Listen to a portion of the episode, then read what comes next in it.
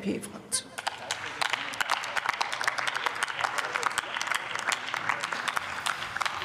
Sehr geehrte Frau Präsidentin, meine lieben Kolleginnen und Kollegen, dieser Redeslot ist ja Fluch und Segen zugleich. Man hat immer die Möglichkeit, mit ein paar äh, Vorurteilen, dem, was hier gerade so erfunden wurde, aufzuräumen. Und äh, das habe ich mir heute auch ähm, als Ziel gesetzt. Ich habe mir mal, nachdem ich so äh, systematisch mir die AfD-Reden angeschaut habe, mich damit auseinandergesetzt, was wir uns eigentlich alles vorgeworfen haben. Und dann habe ich daneben gelegt, was wir schon alles erledigt haben. Und siehe da, wir haben in diesem Jahr in der Energiepolitik und vor allem für die Energiesicherheit in diesem Land mehr Dinge erledigt, als Sie überhaupt zu kritisieren in der Lage sind. Und weil das so viel ist, und weil das so viel ist, werde ich meine gesamte Redezeit darauf verwenden, Ihnen einmal zu sagen, was wir schon alles getan haben. Wir haben im Gasbereich die Vorgaben der Gasspeicherfüllstände vorgenommen. Wir haben den Erwerb von Gasmengen über die TAE organisiert und damit die Speicherbefüllung auf 99,6 Prozent Stand heute vorangetrieben. 99,6 Prozent. Wer hätte das gedacht?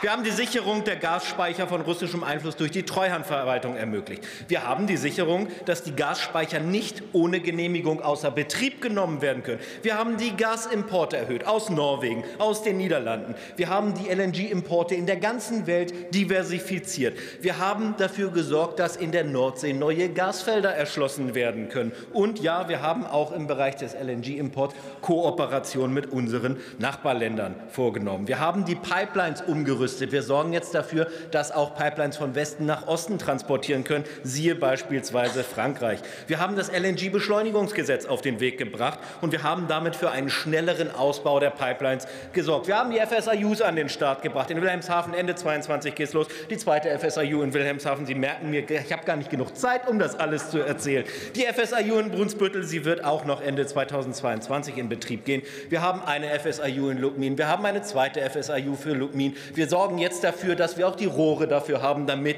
diese FSIUs uns Gas liefern können. Denn anders als Russland sind diejenigen, die die FSIUs betreiben, ja willens und in der Lage, uns Gas zu liefern. Und wenn sie das auch nicht wollen, dann wollen sie in Wahrheit nicht, dass wir Gas in diesem Land haben. So einfach ist es. Wir haben auch in Stade eine FSIU in Anbahnung Mitte, Ende 2023. Wir haben den Bau von festen LNG-Terminals in den nächsten Jahren auf den Weg gebracht. Und dabei sorgen wir dafür, dass die nicht nur Gas importieren können, sondern dann auch wasserstoff-ready sind, zum Beispiel für Ammoniak, ein Wasserstoffderivat. Wir haben mit 738 Millionen Euro in dieser Nacht dafür gesorgt, in der Bereinigungssitzung, dass wir ordentliche Finanzierung auch für den Hafenbau und für den kommenden Haushalt dann eben auch für den Ausbau der LNG-Infrastruktur zur Verfügung haben. Wir haben die Stützung und die Übernahme von Uniper organisiert. Wir haben Insolvenzen in diesem Bereich verhindert. Wir haben dafür gesorgt, dass wir Anreize schaffen zur Verbrauchsminderung bei Industrie und auch bei privaten Endverbrauchern. Meine sehr geehrten Damen und Herren, das hier ist die stolze Ergebnislistung einer Ampelkoalition, die so viel im Energiebereich auf den Weg gebracht haben wie die letzten drei Regierungen zusammen nicht. Das nächste Mal, wenn ich mehr Redezeit habe, geht es weiter mit Strom und Öl. Herzlichen Dank für die Aufmerksamkeit.